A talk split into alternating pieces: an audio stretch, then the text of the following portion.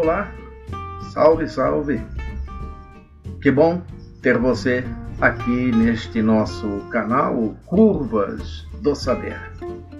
E neste episódio de hoje estaremos conversando sobre a arte abstrata. Nesta nossa conversa, então, eu irei fazer algumas considerações sobre a arte abstrata. E por quê?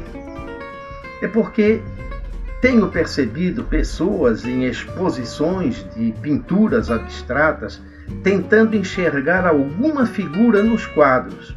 Figuras como um animal, um rosto, uma árvore. Mas a arte abstrata não é para retratar objetos, e sim expressar expressar algo que veio de lá de dentro da alma do artista e que pode se concretizar de várias maneiras. Eu reconheço que a arte abstrata é mais difícil de entender do que aquele tipo de arte figurativa ou a arte fotográfica é, que procura se aproximar da imagem real. Ao olharmos uma obra de arte, automaticamente o nosso cérebro irá buscar algum padrão conhecido. É um fenômeno psicológico chamado pareidolia, muito comum nos seres humanos. Quando vemos um objeto, uma sombra, nuvens, por exemplo, a tendência de nosso cérebro é procurar é, entender o que está sendo visto é procurar buscar um padrão já conhecido. E aí nós acabamos vendo um rosto, um animal. E há ah, quem veja São Jorge, por exemplo, montado em seu cavalo, naquele jogo de luz e sombra que existe na lua. Quando eu era garoto, eu via o mapa do Brasil virado de cabeça para baixo na lua Ora, isso é este fenômeno chamado pareidolia. Pois bem, então quando vemos uma obra de arte abstrata, uma pintura, por exemplo, a tendência de nosso cérebro é buscar algum padrão conhecido, uma forma conhecida, um objeto, por exemplo.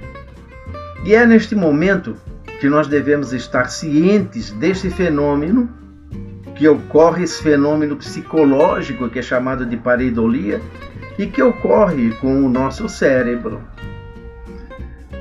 Então é um momento de desligar o cérebro e procurar compreender que o que estamos vendo não é uma cópia da realidade, não é uma cópia dos objetos da natureza, e sim uma expressão de algo que veio da alma do artista, que veio de lá de dentro e que muitas vezes nem mesmo o artista sabe dizer o significado daquilo que está expresso na sua arte. Porque não precisa explicar, é sentimento. Então, pode ser um jogo de cores, quem sabe um jogo de formas, ou as duas coisas juntas mas não há necessidade de explicar. É comum pessoas leigas em arte entenderem que a verdadeira expressão artística é aquela que copia a natureza, aproximando-se ao máximo das formas e cores do modelo real. E por isso não consegue entender ou mesmo gostar de obras abstratas. E nesta forma de expressão artística, que é a arte abstrata que nós estamos falando, nós temos um mundo plástico que não está preso à realidade, mas que também é capaz de fazer brotar sensações, fazer brotar emoções. E para apreciar então uma obra abstrata é necessário se desprender das formas, das cores, das proporções, dos espaços e das perspectivas reais. para apreciar uma obra abstrata, então, é necessário entender a, a criatividade, a liberdade de expressão e a imaginação do artista. E, se possível, também a técnica. Mas aí já é demais, não é? para quem é leigo. Isso já pode ser coisa para pessoas mais entendidas no assunto, pessoas especializadas em arte. Eu estou falando da questão desse a técnica. Mas não custa o leigo fazer um esforço neste sentido, desde que compreenda o que nós estamos falando.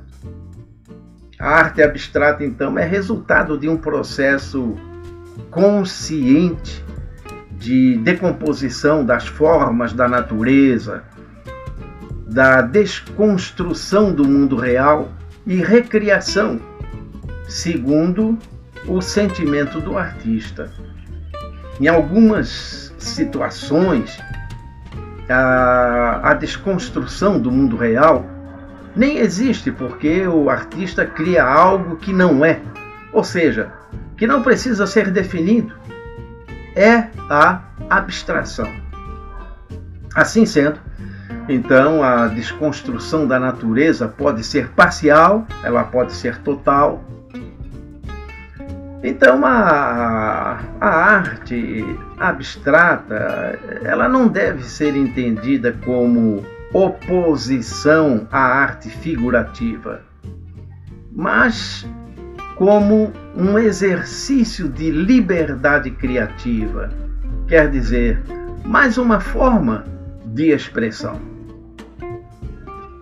A abstração é, dá ao artista a oportunidade de transgredir regras e se afastar da realidade dos modelos da natureza.